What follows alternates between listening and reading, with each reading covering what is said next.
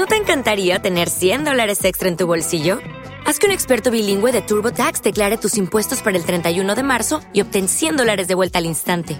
Porque no importa cuáles hayan sido tus logros del año pasado, TurboTax hace que cuenten. Obtén 100 dólares de vuelta y tus impuestos con 100% de precisión, solo con Intuit TurboTax. Debes declarar para el 31 de marzo. Crédito solo aplicable al costo de la presentación federal con TurboTax Full Service. Oferta sujeta a cambios o cancelación en cualquier momento.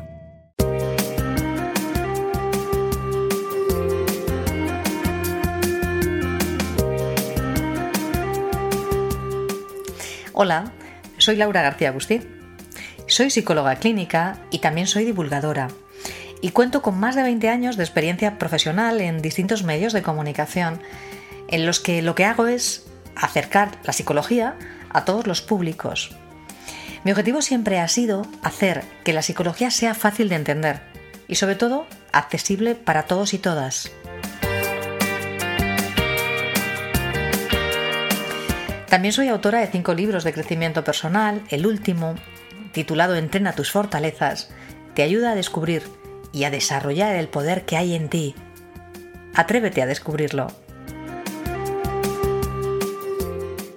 Pero ahora te doy la bienvenida a mi podcast. En él, cada semana, voy a tratar temas de gran interés para tu crecimiento personal. Además, también voy a compartir contigo un montón de estrategias y recursos muy eficaces para mejorarte, que van a enriquecer tu vida y van a ayudarte a sacar tu máximo potencial. Vente.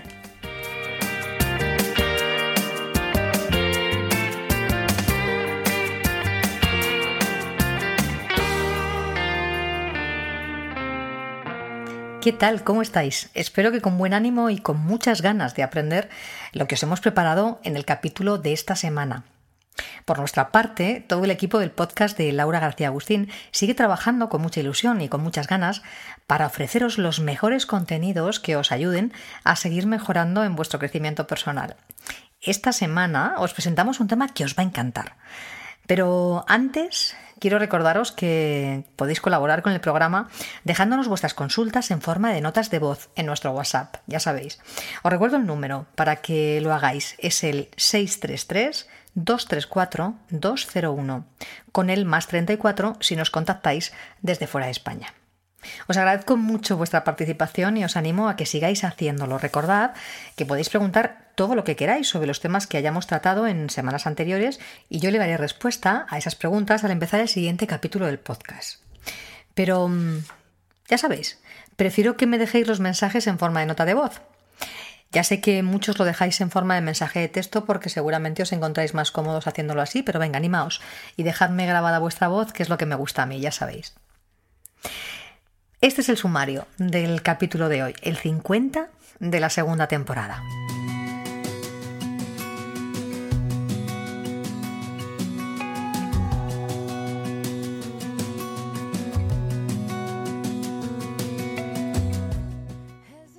Empezaremos contestando como siempre vuestras consultas. Seguiremos entrenando fortalezas en nuestra sección positivamente. Hoy os presento una maravilla de fortaleza, la curiosidad. Y terminaremos el capítulo con unas recomendaciones muy sencillas para entrenar esta fortaleza. Comenzamos ya contestando vuestras consultas. Esta primera es de Marta, que nos deja un mensaje de voz que escuchamos. Hola Laura, buenos días. Mi nombre es Marta, tengo 36 años y desde hace ocho meses sufro de ansiedad generalizada. Sabes que no sé ni cómo comenzó. Te comento mi historia rapidito. Ah, yo trabajo en un centro de donación de plasma donde se me da la oportunidad como empleada donar plasma. Ah, doné plasma tres veces y las tres veces tuve reacción. A partir de esa vez me sentía muy cansada, muy este, sin ganas de hacer nada, ya no quería ir al gimnasio, tenía mucha sed, mucha sequedad en la garganta, punzadas en el pecho, se me dormía el brazo izquierdo y no, no sabía qué era lo que estaba pasando, no, era un cansancio extremo. Este, como un sábado en una competencia de mi hija, decido tomarme una bebida energetizante porque me sentía muy cansada. Y dos horas después empecé con un dolor de cabeza, un malestar, y tuve la idea de tomarme dos pastillas, un ibuprofeno y un paracetamol para, pues para que quitara mis dolores. Yo creo que de ahí a la media hora ya empecé a sentirme mal, empecé con mucha taquicardia, hormigueo en, el, en la mitad de mi cara, sentía que me iba a dar un infarto, me fui al hospital y cuál va siendo mi, sorpresa que, que todos mis estudios salen bien, gracias a Dios. No tenía nada, mi presión estaba bien, el electrocardiograma estaba bien y es ahí donde me, me diagnostican con ansiedad. Ah, la primera semana me dieron ansiolíticos que solo me los tomé esa vez. Ya de ahí decidí no tomármelos porque era muy feo estar este, todo el día sedada, todo el día sin ganas de hacer nada, me la pasaba llorando y fue como empecé a, a buscar ayuda, este, a buscar ayuda online, YouTube, Facebook e investigar acerca sobre la ansiedad. Fue entonces cuando, cuando te descubrí, no sé cómo vi un podcast en Evox y de ahí te empecé a seguir. Este, he escuchado todos tus audios, todo me parece fantástico. Me encanta, me encanta la alegría con que, con que comentas tus podcasts. Mi pregunta sería, este, ¿cómo le hago? ¿Cómo le hago para salir de esto? Yo sé que es mucho pensamiento este, positivo lo que necesito, pero me siento ahorita muy frustrada porque un día ando bien y al otro día ando que me voy a morir. Cuando no es un síntoma es otro, el dolor de cabeza, entonces ya, ya estoy muy, este, muy preocupada y no, no dejo de pensar qué va a ser de mí, qué va a ser de mis hijos, qué va a ser de mi perro, es estar este, luchando día a día con, con malos pensamientos. Muchas gracias por escucharme. Saludos desde El Paso, Texas. Bueno, Marta, son muchas cosas las que me planteas y a las que quiero darte respuesta. En primer lugar, mira, esto que me dices de la ansiedad generalizada suele ocurrir así. Cuando de repente tenemos una serie de sintomatología, por lo que sea, porque estemos cansados, en tu caso, bueno, lo asocias al tema de haber eh, donado plasma, pero podría ser por cualquier razón, ¿no? A veces estamos cansados, nuestro cuerpo reacciona y los síntomas que tiene nuestro cuerpo, como nos parecen extraños y los desconocemos, los malinterpretamos y pensamos que son manifestaciones de algo más serio, de algo más grave. Ahí es aparece la segunda parte que tú me cuentas muy bien, que es cuando tú empiezas a preocuparte por esos pensamientos de que algo vaya mal, de que algo sea grave, de que tengas una enfermedad o algo por el estilo. Esa es eh, la, secuencia en la que normalmente se producen los episodios de ansiedad y al final la ansiedad se acaba cronificando porque nadie nos explica cómo es la respuesta de ansiedad, cómo funciona y qué es lo que, lo que podemos esperar cuando se precipita. ¿no?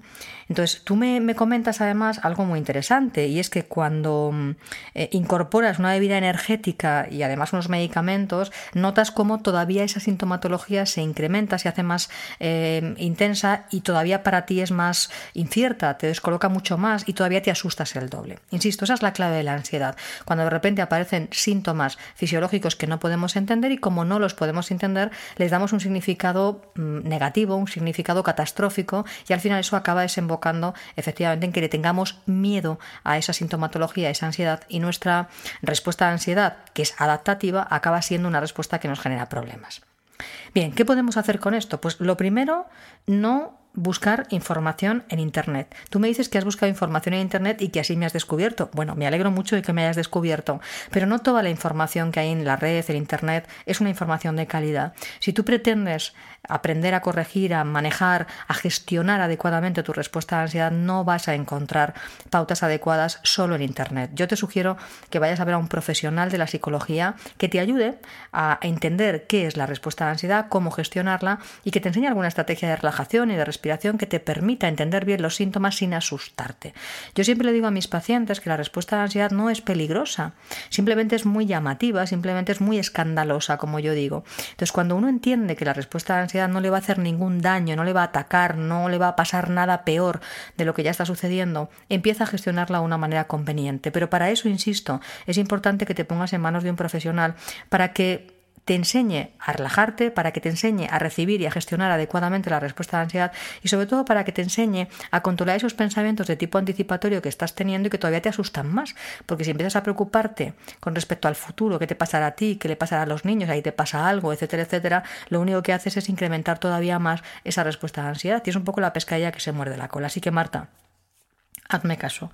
Vete a consultar a un profesional de la psicología que te ayude y que ya verás que en cuanto te dé cuatro o cinco pautas adecuadas para manejar la ansiedad, que es algo bastante sencillo de aprender, vas a entenderla y vas a poder gestionarla y relacionarte con ella como lo que es una respuesta adaptativa que no es peligrosa. Vale, te mando un beso muy fuerte que se va para Texas. La siguiente consulta eh, nos viene en forma de mensaje de texto, que os voy a leer. Nos la hace Roberto y dice así. Laura, soy una persona muy desconfiada y siempre veo la mala intención en los demás, por lo que acabo discutiendo con todo el mundo por cosas que después veo que no son importantes. ¿Qué puedo hacer? Bueno, Roberto, tú me dices una cosa muy importante. Me dices que eres desconfiado y que ves la mala intención, es decir, que piensas mal de los demás y que por eso acabas, pues eso, discutiendo y sacando probablemente conclusiones erróneas acerca de lo que hacen los demás. Bueno, pues lo que yo te sugiero es justamente que hagas lo contrario, que te entrenes en bien pensar. Si piensas bien, probablemente te vas a equivocar con la misma probabilidad que si piensas mal, pero la gran diferencia es que no vas a pagar un coste emocional antes, no lo vas a pasar mal previamente y sobre todo vas a ahorrarte un montón de disputas y de conflictos con los demás, porque si estoy pensando mal de manera inicial, a priori, es bastante más probable que yo acabe discutiendo con alguien porque ya le estoy presuponiendo malas intenciones y eso a mí me carga de irritabilidad, me carga de desconfianza y al final acabo, pues eso, como tú dices, discutiendo con todo el mundo. Mientras que si hago lo contrario, empiezo a pensar bien por defecto, en lugar de atribuirle malas intenciones a los demás, les atribuyo buenas, me estoy mintiendo igual, porque yo no, no, soy adivino y no me puedo meter en la cabeza de los demás. Pero por lo menos, si yo atribuyo buenas intenciones a los demás, no voy a pagar ese coste emocional previo que tú sí que estás pagando. Si luego es verdad que la gente tiene alguna mala intención, pues ya me enteraré. Y solamente sufriré cuando me entere de que esa persona tiene algo en contra mí o ha hecho algo que me puede disgustar, pero no antes. Tú estás pagando un precio demasiado elevado por estar pensando mal todo el tiempo de los demás y eso te lleva, insisto, a discutir. Y lo que es peor, si sigues manteniendo esta conducta durante mucho tiempo, vas a acabar muy solo, porque las personas que se relacionen contigo, pues igual no les gusta tanto que discutas con, por cosas que después tú mismo consideras que no son importantes y que te lo tomes tan a la tremenda. Así que, Roberto, te sugiero que te entrenes, insisto, en el arte del bien pensar, que como yo siempre digo, por el mismo precio puedo pensar algo negativo o algo positivo. ¿Por qué digo esto? Porque como me lo estoy inventando, yo puedo pensar que alguien viene con mala intención o con buena. Yo siempre prefiero pensar bien. Y la verdad es que al final no me suelo equivocar, salvo excepciones. Te mando un beso fuerte, Roberto. La siguiente consulta nos la deja Bárbara, también en forma de mensaje de texto que os voy a leer. Me dice, hola Laura, me gustaría saber cómo hacer para que mi madre no esté siempre a la defensiva. Me gustaría poder decirle que de ese modo lo único que consigue es alejarnos de ella. Ya le he dicho en muchas ocasiones que no puede estar quejándose por todo y fijándose solo en lo que no le gusta de nosotros, pero nada, no reacciona y cada vez que viene a casa se pasa el día criticándonos. ¿Qué podemos hacer? Bueno, Bárbara, esto que me cuentas tiene bastante que ver con lo que me preguntaba Roberto, ¿no? Es decir, si tu madre, por lo que me dices, está siempre a la defensiva, es probable que sea por dos razones. Una, porque tiende a personalizar las cosas que vosotros hacéis, es decir, se lo toma todo como muy a pecho, como que las cosas que vosotros hacéis tienen que ver con ella, y lógicamente no es así. Y lo segundo es porque, como tú bien dices, ella se fija más en lo que no le gusta de vosotros, en lo que le disgusta, en lo que no hacéis bien, en lo que le falta de vuestro comportamiento. Es decir, se ha entrenado mucho en ver esa parte, esa parte que no le gusta de vosotros o de vuestro comportamiento. Y claro, os lo dice. Eso tiene un, impacto directo, una consecuencia directa, y es que vosotros os disgustáis, es que vosotros os sentís mal, porque claro, todas las personas hacemos cosas que están bien, cosas regulares y cosas mal, pero si solamente las personas que tenemos alrededor se fijan en lo que hacemos mal o en lo que les falta de nuestro comportamiento, es verdad que generan bastante tensión. Entonces yo lo que te sugiero es que hables con ella, que te sientes a hablar con tu madre, ya sé que me dices que has hablado muchas veces con ella, pero yo te propongo que le hagas lo que nosotros llamamos un DEPA, un ejercicio que consiste en pedir de una manera específica, explicándole bien claro que entiende su postura, pero pidiéndole exactamente lo que quiere. Sería una cosa así como, mamá, yo no sé si te has dado cuenta que te fijas mucho en las cosas que no te gustan de nosotros, en las cosas que hacemos mal, en las cosas que mm, tú esperarías de una manera distinta, pero que no son así. Y a nosotros nos incomoda mucho, nos pone muy triste que tú te fijes solamente en lo que hacemos mal. Preferiríamos, nos gustaría que te fijaras más en las cosas que hacemos bien, las cosas que te gustan de nosotros. Aunque entendemos que hacemos cosas mal y yo entiendo que ahí te disgusten, pero nos gustaría que también nos dijeras o que te fijaras más en las cosas que hacemos bien y que nos las digas De esta manera tú vas a ganar porque te vas a dar cuenta de que nosotros hacemos un montón de cosas bien para ti y contigo y nosotros vamos a ganar porque nos vamos a sentir bien porque tú nos reconozcas esas cosas que hacemos bien. Así, Bárbara, estoy segura de que si le hablas con este cariño, con esta delicadeza, pero de manera directa, como yo estoy haciendo a tu madre, estoy convencida de que la vas a ayudar a que se dé cuenta de que lo que ella hace, que es fijarse solo en lo malo, no es rentable, ni para ella ni para nadie. ¿Vale? Y otra cosa, recordad siempre que cuando le pedimos un cambio de comportamiento a alguien, no tiene por qué dárnoslo a la primera, necesita un tiempo para darse cuenta, para poner en práctica la conducta, así que paciencia, pedimos y esperamos a que la otra persona trate de poner en marcha lo que le hemos pedido. Y eso sí, de la misma manera que tú le pides a ella que se fije en lo bueno cada vez que ella algo, cada vez que ella haga algo que se aproxime, perdón, a lo que tú le habías pedido, que se note, díselo, oye, pues mira, me doy cuenta de que estás haciendo este esfuerzo, y ya veo que nos estás eh, felicitando más por las cosas que te gustan y eso le va a animar a ella a que también continúe haciendo esto que tú le has pedido, ¿eh? que cambiar no es fácil, así que vamos a ser generosos con el cambio de los demás. Bueno, y vamos con la cuarta y última pregunta de hoy, que también nos viene en forma de nota de texto. Vaya, esta semana os ha dado por ponernos notas de texto. Y esta en concreto, además, me ha hecho mucha gracia, por eso la he puesto en el podcast de hoy, porque nos la deja alguien que no menciona su nombre y que tampoco es muy específica en su pregunta. Así que la he, traído, aquí como ejemplo para que esto no sea lo que hagáis, sino que me dejéis vuestro nombre y seáis un poquito más específicos a la hora de preguntarme las cosas. Esta es la pregunta que me ha, que me hecho alguien. Sé que es una mujer por la foto de su WhatsApp, pero no sé ni cómo se llama, ni de dónde es, ni nada por el estilo. Me dice esto. ¿Por qué siempre me va mal en el amor? Bueno, como podéis entender, es una pregunta tan genérica que me cuesta mucho contestarla, pues puede haber un montón de razones por las que te vaya mal en el amor o ninguna. En realidad, muchas veces nos hacemos una pregunta tan genérica a nosotros mismos y esta pregunta tan genérica, por eso la he traído aquí, nos genera mucho malestar porque de genérica que es, no la podemos contestar de manera específica. Entonces, sería interesante que os planteara es que cuando nos hacemos preguntas tan categóricas, tan rotundas, tan globales, pues nos provoca un efecto de inmovilismo, de parálisis. Así que yo os invito a que cuando os queréis preguntar algo, os preguntéis de una manera un poquito más específica para que realmente vuestro cerebro pueda encontrar la respuesta. Normalmente cuando nos hacemos preguntas específicas, concretas, lo que nosotros llamamos, los psicólogos llamamos preguntas poderosas, nuestro cerebro tiene respuesta. Al menos se pone en modo de buscar la respuesta y eso siempre nos ayuda. Así que esta dama misteriosa, si quiere volver a hacerme la pregunta con su nombre de una manera más específica, se lo agradeceré y yo con muchísimo gusto se lo contestaré.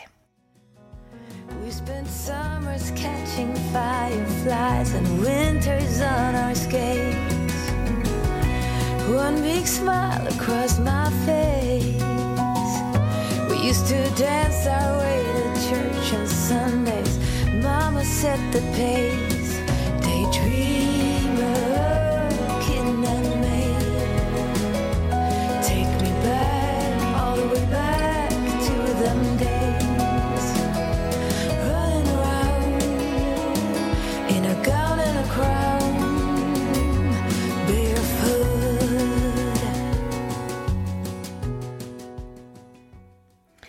Bueno, y después de este apartado de consultas, comenzamos ya nuestra sección positivamente, en la que seguimos entrenando las fortalezas emocionales, como sabéis. Hoy os propongo despertar y sobre todo entrenar vuestra curiosidad, porque la curiosidad es el inicio del conocimiento.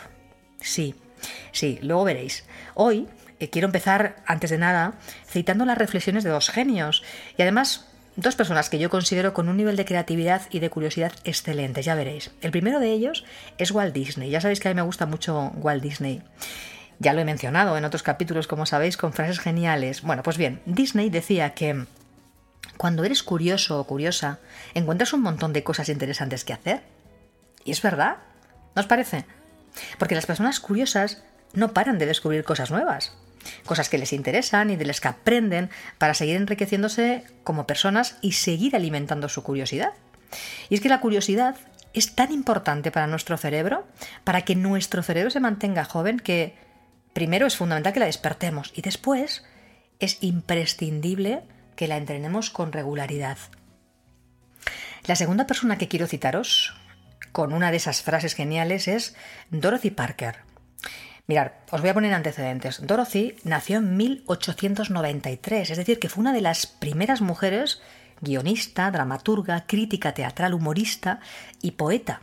Ella es eh, estadounidense y es una mujer muy conocida precisamente por su ingenio muy cáustico, su sarcasmo y por su afilada pluma a la hora de captar el lado oscuro de la vida urbana, como os digo, en el siglo XX. Fue una pionera, ¿no? Bueno, pues como os decía Dorothy, dijo una frase que a mí me encanta. Ella dijo, la cura para el aburrimiento es la curiosidad, pero no hay cura para la curiosidad.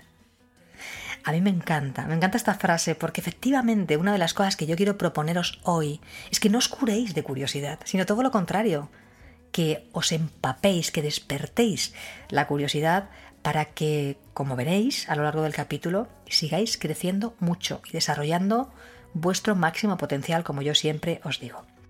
De nuevo, si os fijáis, se destaca el lado más productivo y genial de la curiosidad, la creatividad. Así que permitidme que le haga una introducción como se merece. Me refiero a esta fortaleza tan interesante. Veamos. La curiosidad es una fortaleza de absoluta apertura al mundo, como os podéis imaginar, porque representa la búsqueda activa de la novedad, que está unida estrechamente a un deseo intrínseco de experimentar continuamente y de conocer cosas nuevas. Por tanto, fijaos, las personas curiosas no solo disfrutarán adquiriendo conocimientos nuevos sobre cualquier tema como historia, arte, literatura, deporte o cualquier otra cosa, sino que lo harán experimentando en primera persona una actividad concreta, como por ejemplo viajar, visitar museos, bailar, patinar, navegar. Los curiosos y las curiosas toleran muy bien los cambios. Incluso los buscan activamente como, como recurso para comprenderlos y para integrarlos en su vida. Por eso disfrutan tanto de la ambigüedad. Porque mm, la incertidumbre les motiva, les motiva mucho, les intriga en extremo, favoreciendo de esta forma el desarrollo de una mentalidad mucho más abierta. ¿Os acordáis que en otro capítulo del podcast hablamos de la flexibilidad mental? Bueno, pues tener una mente flexible se conseguiría o se consigue reactivando la curiosidad y practicando, por supuesto, ser curioso. Si te fijas, a los niños y a las niñas no hay que enseñarles a curiosear. No sé si tenéis hijos, seguramente muchos de los escuchantes tenéis hijos. Basta con que observéis a los niños cómo, cómo funcionan para que os deis cuenta de que no se les ha de enseñar a curiosidad, lo traen de serie. En serio, cuando somos pequeños, todos somos curiosos, todos y todas somos curiosos. Como os digo, lo traemos de serie. De hecho, fijaos si esto es tan importante que mm, cuando somos pequeños estamos permanentemente investigando nuestro entorno y experimentamos tocando, al principio tocando, llevándonos cosas a la boca, cuando nos encontramos con, con cosas a nuestro paso.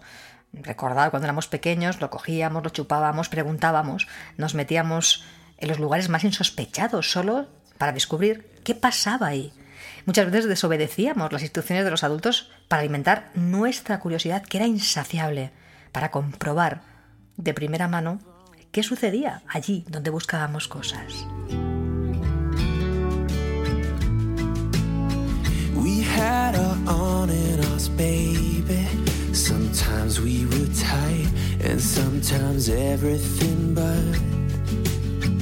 Gotta learn just how to forget about you. Forget about you.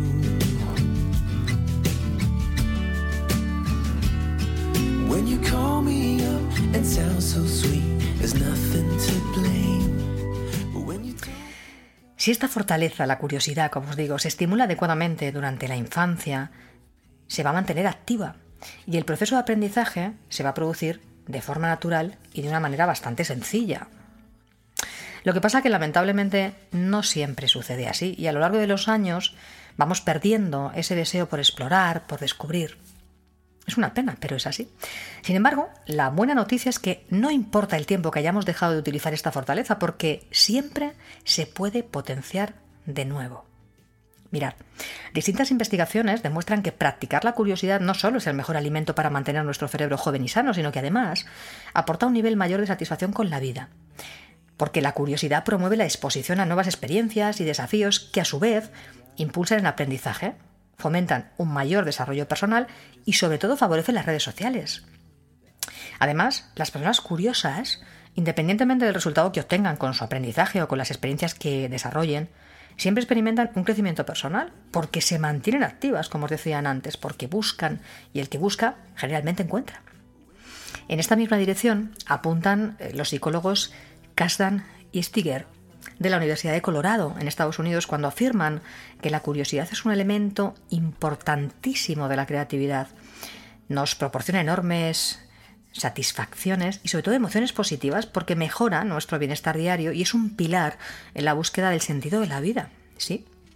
De hecho, los autores sostienen que la práctica de esta fortaleza emocional no solo nos aporta, como digo, más emociones positivas a lo largo de nuestra existencia, sino que también inhibe la aparición de emociones negativas. Y esto es muy importante. Y es muy importante porque nos permite así mantener un adecuado equilibrio en nuestro estado de ánimo. Además, las personas con mayor nivel de curiosidad obtienen mejores resultados en las actividades que acometen, por ejemplo, estudios, trabajo, deporte. Esto se explica porque cuando las personas sienten curiosidad, prestan mucho más atención a la actividad que les ocupa, procesan la información de forma mucho más profunda, recuerdan la información mejor y por tanto es mucho más probable que persistan en esas tareas que emprenden hasta que las metas que se hayan planteado se cumplan incluso a pesar de los posibles inconvenientes que se puedan ir encontrando por el camino. Por tanto, como veis, hace mucho más probable que el éxito se produzca. Bien, pues para potenciar la curiosidad podéis empezar recuperando precisamente esas áreas y actividades que fueron de interés en etapas anteriores de vuestra vida y que dejasteis de chequear. O también atreviéndoos a explorar otras nuevas. ¿Recuerdas, por ejemplo, te hago esta pregunta, si cuando eras niño o adolescente tenías alguna curiosidad concreta sobre algún tema específico? Piénsalo. Mientras tanto, os voy a contar el caso de Eduardo, uno de mis pacientes. Cuando yo conocí a Eduardo, él solía comentarme con cierta frecuencia, incluso con pena, lo mucho que disfrutaba leyendo e investigando sobre todo lo relacionado con un tipo de mariposas, las mariposas monarcas. Esta actividad a él le fascinaba, pero inexplicablemente lo dejó de hacer. Cuando yo le pregunté por qué dejó de hacerlo, se limitó a encogerse de hombros y me dijo, me hice mayor. Qué pena, ¿verdad? Le dije yo, claro. Y os digo a vosotros. Pero de verdad, qué pena que digamos que dejamos de hacer cosas que nos gustan porque nos hacemos mayores. Otra de las cosas más contundentes que yo le contesté es, mire Eduardo, no dejamos de curiosidad porque nos hacemos mayores o porque nos hagamos mayores. Es justo lo contrario. Nos hacemos mayores cuando dejamos de curiosear. Es entonces cuando empezamos a morir un poco cada día. Y entonces le pregunté abiertamente, ¿de verdad tú quieres morir un poco cada día? Ya os podéis imaginar la cara que me puso Eduardo y lo poco que tardó en ponerse las pilas para recuperar sus aficiones olvidadas. Esta en concreto, la del estudio de las mariposas monarca, que además me parece precioso, le sirvió años después para ganar un premio muy importante de investigación. Ya veis, a veces solo necesitamos que alguien nos dé un empujoncito para seguir creciendo y sobre todo para caer en la cuenta de que no tenemos que renunciar a las cosas con las que disfrutamos. Es justo al revés. Quizá alguno de vosotros o de vosotras, alguno o alguna de los que me estáis escuchando en este momento piense o se identifique con otra de mis pacientes, con Elena, Elena se consideraba un alma libre llena de curiosidad que disfrutaba enormemente investigando y descubriendo distintas culturas del mundo para compararlas entre sí. Ella llevaba un cuadernito, era increíble, ¿no? Ella llevaba un cuadernito sobre lo que iba aprendiendo de cada una de las culturas y hacía sus gráficos, en fin, era una virtuosa de, de este tipo de investigaciones. Bueno, pues Elena también me confesó que acabó dejando este hobby que le apasionaba tanto, como os cuento, cuando le ascendieron en el trabajo, porque según ella ya no podía dedicarle tanto tiempo. Luego además se emparejó y ahí sí que perdió el norte. En realidad se perdió a sí misma y abandonó esa afición tan bonita y que tanto le llenaba para dedicarse en exclusiva a sus dos ladrones de tiempo como ella los llamaba. Fijaos cómo los llamaba ella, ¿eh? ladrones de tiempo. Su trabajo y su pareja. Y a partir de ahí redujo a la mínima expresión el tiempo que le dedicaba a alimentar su curiosidad, que acabó guardando, me refiero a la curiosidad, en algún rincón de su mente, pero que pugnaba por salir, porque claro, a ella siempre le gustaba eso. Como yo le dije, grave error, Elena, que le acabó pasando factura unos años después. Por eso acabó en mi consulta, claro, porque se encontraba abatida y sin ilusión, sin fuerzas para seguir. Afortunadamente conseguimos sacarla de ahí. ¿eh? Pero como os digo, de nuevo, la buena noticia es que esta historia, como la de Eduardo, o como la tuya, si tienes una historia parecida, tuvieron ambas dos un final feliz. Porque, como os digo, Ambos tuvieron, tú también la tienes, ¿eh? Una nueva oportunidad para recuperar aquello que más amaban, su curiosidad. Así que, venga, ¿por qué no empezamos ahora mismo a despertar de nuevo esa curiosidad? ¿Nos ponemos?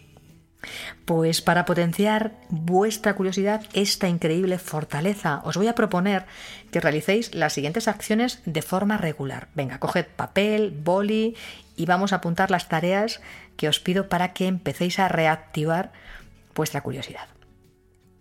Primera tarea.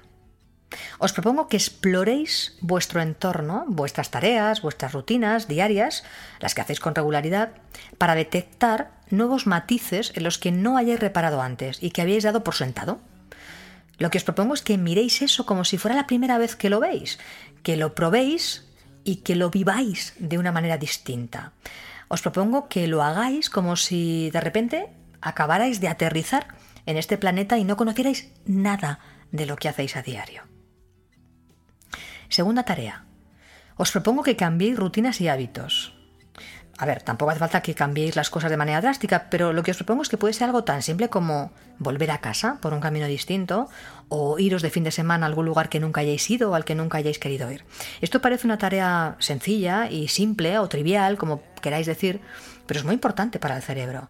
Si estamos acostumbrados a hacer las cosas de la misma manera todos los días, nuestro cerebro acaba realizando patrones rígidos de funcionamiento. Pero basta que un día le retemos a nuestro cerebro cambiando el, trayecto de llegar a casa, o por ejemplo, cepillándonos los dientes con la mano izquierda si somos diestros, o con la derecha si somos zurdos, para que nuestro cerebro se ponga las pilas rápidamente, porque le estamos retando. Así que esto no es nada Mm, trivial. Es una tarea que es sencilla de hacer, pero que produce unos cambios enormes, como casi todo. Pequeños cambios, grandes resultados. Tercera tarea. Ampliad vuestro conocimiento sobre un tema que os interese, preguntándoos qué aspectos desconocéis del mismo. Y después, poneros a investigar mediante la lectura de libros o de revistas o de Internet sobre ese tema. También os propongo que visitéis librerías o bibliotecas. A mí me encantan las bibliotecas y que os, bueno, y las librerías, y que os entretengáis buscando títulos de libros que os parezcan interesantes, solo por descubrir, o temas que nunca hayáis abordado antes. Cuarta tarea. Proponeros probar cosas nuevas en vuestra vida, en serio, proponeros probarlas. No tienen por qué ser cosas súper trascendentales, como os decía antes. Bueno, o sí, cada uno que elija, pero para empezar os sugiero cosas como cambiar de peinado. Oye, que a veces la gente lleva años y años con el mismo peinado. Bueno, pues probemos a cambiar de peinado o comer algo que nunca hayáis probado. A mí esto me cuesta, pero sugiero que lo hagáis. Yo lo intento. O hacer una nueva receta culinaria, en fin, cualquier cosa que queráis probar y que os resulte interesante. Quinta tarea. Os invito a que os convirtáis en exploradores. Sí, habéis oído bien. Quiero que exploréis. Por eso os propongo que eh, aprendáis cosas de los lugares que visitéis, de su historia, de su cultura, de su gente. O sea, que no os limitéis a ser espectadores pasivos. No sé si os pasa que a veces vais de turistas, pero no de viajeros, y veis las cosas como desde la barrera. Y yo lo que os propongo es que os impliquéis, os involucréis con las cosas que veis. Y así aprendéis las cosas desde dentro, de una manera mucho más profunda y despertamos la curiosidad, porque la curiosidad se alimenta de las preguntas. Así que os invito a que preguntéis cuando viajáis a la gente que hay allí, sobre las culturas, como os decía, tradiciones, etcétera, etcétera. Sexta tarea. Interesaros por la vida de la gente que os rodea, como os decía antes. Preguntarles más cosas sobre sus intereses, sus aficiones, sus metas, su vida en general. Investigad sobre mm, las cosas que hacen, es increíble, de verdad, lo poco que a veces nos interesamos por la vida de los demás, nos relacionamos con nuestros amigos y apenas sabemos cosas de su interés, ya no me refiero a su vida, ¿no? sino cosas que les interesan, aficiones, hobbies, y cuando a lo mejor conocemos alguna de sus aficiones tampoco les preguntamos demasiado, no, no, no, no despertamos la curiosidad con ese tipo de cuestiones, así que os invito a que lo hagáis. También os invito a que investiguéis, por ejemplo, sobre vuestros antepasados, sobre el origen de vuestros apellidos, en fin, sobre cualquier cosa que os interese y que os llame la atención. Séptima y última tarea. Os propongo que escribáis una lista de personajes relevantes de la historia por los que sintáis curiosidad. Esta es una de mis tareas preferidas. Yo la llevo haciendo desde que tengo 13 o 14 años, me encanta. Bueno, pues os propongo que busquéis información sobre esas personas y que leáis sus biografías. Es increíble el efecto que sobre nuestras vidas puede tener la vida de otras personas que han sido relevantes para la historia de la humanidad. Y recordad, la curiosidad Es una capacidad con la que todos contamos desde que nacemos, como decía, viene de serie y que aprendemos a desarrollar de forma natural a lo largo de nuestro crecimiento. La única razón por la que se debilita es por falta de uso. Así que tú decides si la quieres perder. A mí me gusta considerar a la curiosidad como el antídoto contra el aburrimiento vital. Sí, contra el aburrimiento vital. ¿No suenan esas personas que están aburridas de todo? Que solo están esperando a morirse, qué pena, ¿no?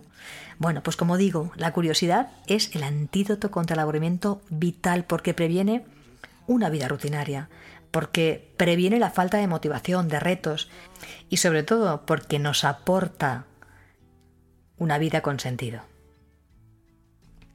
Vuestra es, y será siempre, la decisión de reactivar o de potenciar esta fortaleza emocional y de disfrutar de todos sus beneficios o dejarla morir. Venga, animaos a activarla, no os vais a arrepentir. Os dejo mi frase titular del capítulo de hoy. No dejes de preguntarte por qué suceden las cosas. La magia solo ocurre cuando no dejas de buscar respuestas. Y como tarea extra, os propongo también, coge una cartulina bonita, ya sabes que a mí me gusta hacer las cosas bonitas, y un rotulador que te guste, y te propongo que anotes en la cabecera de esa cartulina la siguiente frase. Todo lo que me gustaría probar a partir de ahora. Asegúrate de colocar esta cartulina en un lugar visible para que puedas anotar cada vez que pases delante de ella nuevos retos por descubrir y sobre todo para que puedas subrayar los que ya hayas conseguido. A mí me gusta pintar caritas sonrientes al lado de cada tarea o de cada reto que voy consiguiendo y así me anima a seguir apuntando nuevos retos o nuevas cosas que quiero redescubrir. Así que te animo a que tú lo hagas igual. Te aseguro que te sentirás increíblemente vivo y viva, te lo puedo asegurar. Bien, y hasta aquí el capítulo de hoy. Ya sabes que lo que os queda, lo que toca es practicar porque para fortalecer y consolidar esta fortaleza y todas las demás que ya os he presentado, y para que entren a formar parte de vuestro repertorio de comportamiento, de vuestro nuevo estilo personal y se instale en vuestro disco duro, como os digo siempre, tenéis que entrenar cada recomendación que os propongo, cada tarea, un poco cada día, si no, las vais a olvidar. Ya sabéis que todo lo que no se entrena no se consolida, así que si realmente queréis despertar o reactivar vuestra curiosidad, tenéis que entrenaros con regularidad. Pero si alguien no lo consigue o le cuesta más de lo que habría esperado, Oye, pues que tampoco se desespere, es normal, todo lleva su tiempo. Si ese es tu caso, en serio, puedes optar por dejarte ayudar por un profesional de la psicología. Sí, también para despertar la curiosidad estamos los profesionales de la psicología. De hecho, la curiosidad es una de las fortalezas que más entrenamos tanto a nivel personal como profesional, porque cada vez más las empresas demandan personas creativas que sean capaces de ilusionarse y reilusionarse con frecuencia, que sean capaces de manejar equipos y tareas de forma productiva. Y eso se consigue mucho mejor si eres una de esas personas que entrenan su capacidad de sorprenderse y su curiosidad.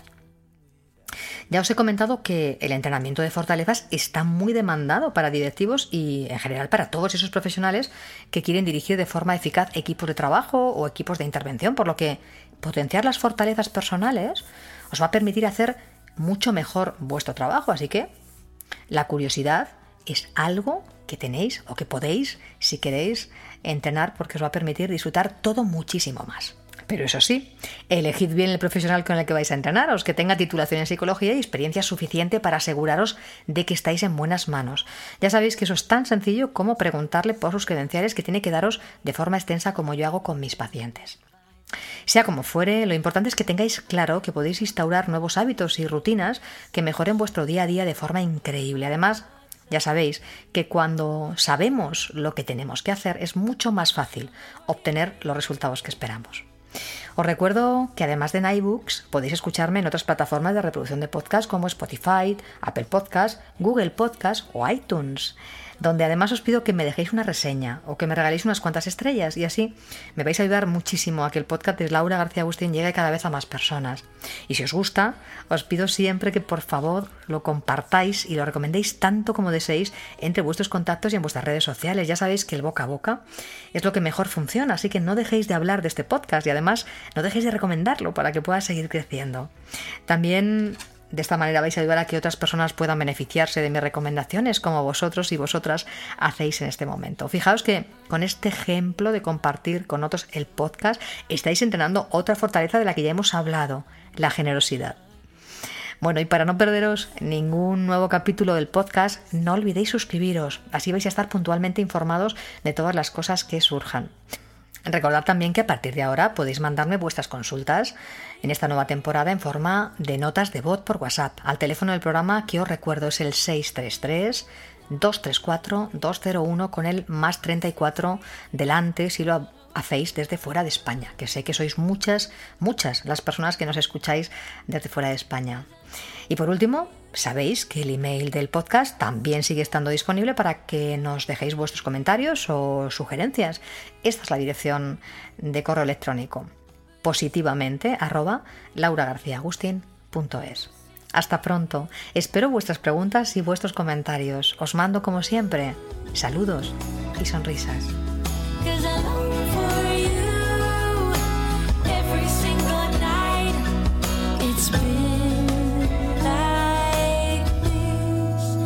ever since